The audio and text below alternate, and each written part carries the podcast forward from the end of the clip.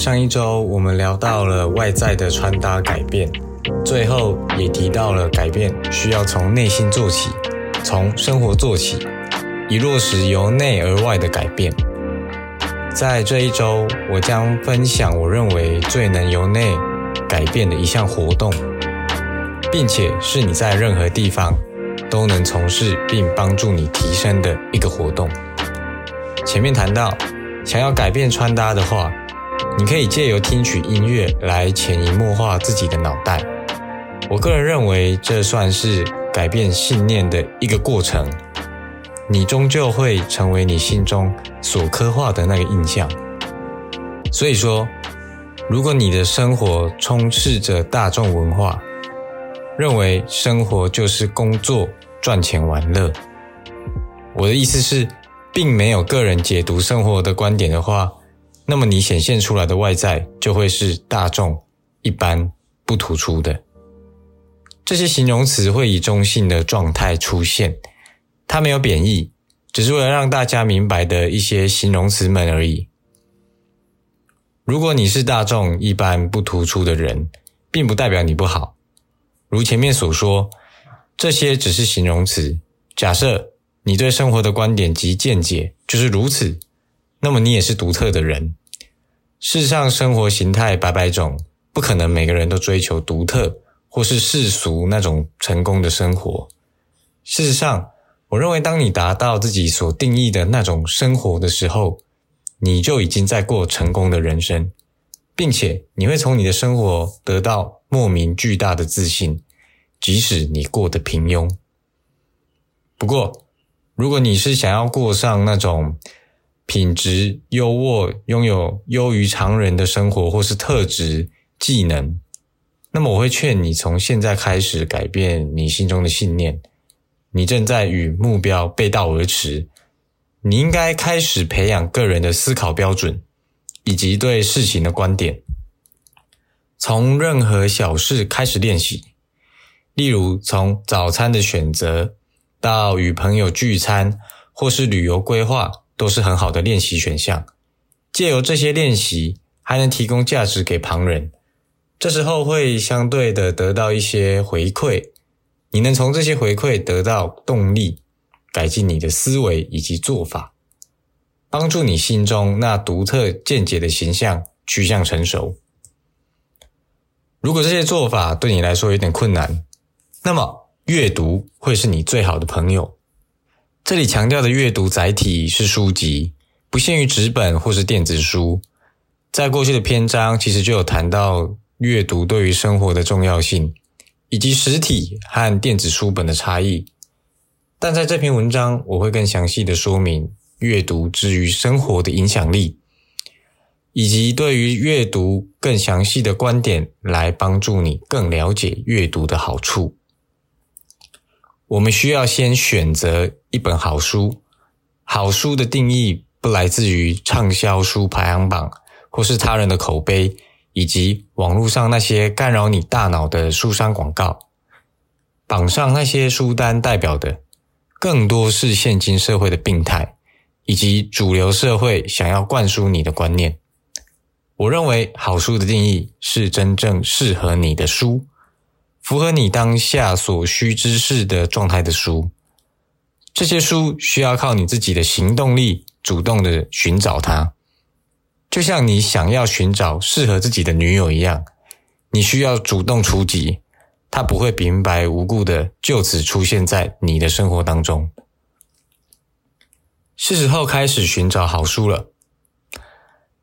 然而，这个过程跟冒险没什么不同，只是你不会有生命危险罢了。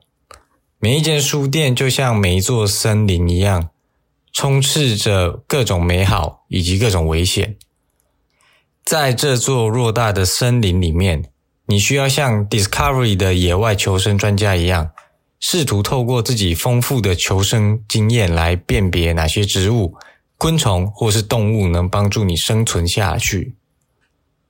每本书就是栖息在森林里的生物，有的能提供你丰富的蛋白质以及热量，有的尝一口就能让你中毒身亡。千万别小看选错书籍的后果。现在你手上已经有了一本历经万难、通过你那经历丰富的各种考验的好书。这时，你是否已经有一套自己的阅读方法了呢？我觉得阅读的方式也是一项非常重要的技能。合适的阅读方式能帮助你事半功倍的读书，并且能增加自身的理解能力以及思考方式。但在主流观念里面，我们时不时的会听到某人一个礼拜读了几本书，一天可以读几页，导致部分的人认为自己无法达到这种境界，便开始给予自己阅读压力。认为如果没办法读这么多书的话，自己可能不是读书的料，以至于还没开始阅读就已经先压抑阅读的秧苗。我可以跟你保证，一周能读几本书不会是你读书的重点。况且每个人的生活习惯不同，时间的分配当然也不一样。你是你，你有你的生活运作系统。我们需要在意的是如何在自己的生活中。透过阅读来帮助自己的生活过得更好。事实上，一周要读好几本书，比读好一本书来的简单多了。在过去的交流经验里，每当我听见有人一周读了几本书，我不禁会去想象他的生活形态是什么样子。他可能分配了极大的时间在阅读这件事情上。对我来说，读书需要花费时间思考。作者所写下的词句以及观点，或是想要阐述的经验内容，为什么作者会这样写？为什么作者会如此认为？是否跟他的经历以及工作背景，或是成长环境有关？对于读书来说，我秉持着尽信书则不如无书的态度来阅读每一本书籍，并不是要你去质疑书本的内容。质疑并没有太大的意义，而是当下你阅读某一个篇章的时候，你可以结合自己的生活经验去思考作者所写下的内容与你观点出入的地方。试想，为什么你会跟作者产生这个差异？既然有这个差异，那么你当下自身感受又是如何？你更愿意倾向哪一方的思维模式呢？亦或是当你阅读知识性的书籍时，你也可以时不时的在心中自问：真的是这样子吗？老实说，尤其当我在阅读技术性的书籍时，我更不会全然的相信书中的内容。通常理论性的知识到最后都会来个天翻地覆的翻转。毕竟时代改变的迅速，是书本跟不上的。那你可能会问：那我读书干嘛？没错，当一个知识要被制作成书籍，中间必得经过整理、撰写、校对、排版、印刷、出版的繁荣过程，才得以上市。基本上都算是过时的知识。那为什么我们还要阅读？对我来说，书籍本身承载的是他人难能可贵的独特经验。我试图透过书本来满足自己的好奇心，以及探寻更多可能性。毕竟人生时长有限，我们只能透过他人来增长并累积对这个世界的认知，才不至于活得越来越狭隘。我曾经在一间英式咖啡厅和一位数学哲学家探讨一件事情，最后的结论是：人们总是试图寻找一个答案来解释宇宙上所有的现象。我们所信仰的科学就在做这件事情。因为我们是人类，人类的这种求解心态事与愿违。这世间有太多各种无法被解释的现象不断发生，我们只能在有限的时间以及空间里，透过交流的方式，尽可能的让自己与世界的连结最大化。然而，阅读就是其中的一条锁链，锁链将你与世界连结，但你所抓着锁链的那一端，就是对世界认知的源头。至此，我们需要慎重挑选适合自己的书本，以慢慢培养你对这个世界的认知以及观点。除此之外，阅读带来的好处，更是能培养你的专注力。专注力在现今是极其重要的能力，越来越多的短影片正在偷走你的关注，从此可以判断关注的价值所在。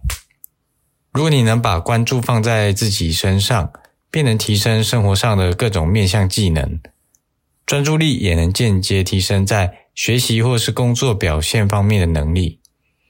有时候，偶尔会有几个新认识的人好奇我平常阅读的领域有哪些。我想了一下，最多的是设计类书籍，其次是小说、商业、科技、艺术、工具书，就是 How to Book，以及历史、政治、哲学、社会以及个人成长类。在读不同领域的书籍。会让我感到兴奋。翻开书的时候，会迫不及待的想要知道接下来会读到的内容是什么。读的过程让我享受其中。当我结束一个篇章或是当天的某一页时，会有种脑袋被喂饱的感觉。这些知识将会被带到下一次阅读不同的内容，或是其他书籍。在未来的某一天，会突然想到这时候所汲取的知识。竟然是在不同领域能相通的，亦或是当下不清楚的其他领域的知识，能在其他时刻帮助你领悟。书可以在空隙的时间拿出来阅读。每当我和别人有约，通常会带上一本书。人难免会因为一些不可控的因素而晚到，甚至是临时无法赴约。这时候，你就可以利用这些小空档。好好品尝这本书。另外，我也会准备小笔记本跟笔，透过书本传达的知识或是画面，通常也会是我平常创作的想法来源，也或许是阅读使我能更气地神闲。被放鸟难免不悦，在这个时刻，你能找一间好的咖啡厅，独自坐下来，好好读上一本或许平常你觉得没时间碰触的那本好书。你可能会问：一定要读书吗？我觉得这不是必定。你可以透过其他方式来增加输入，就是 input 的管道。读书只是输入的一种方式。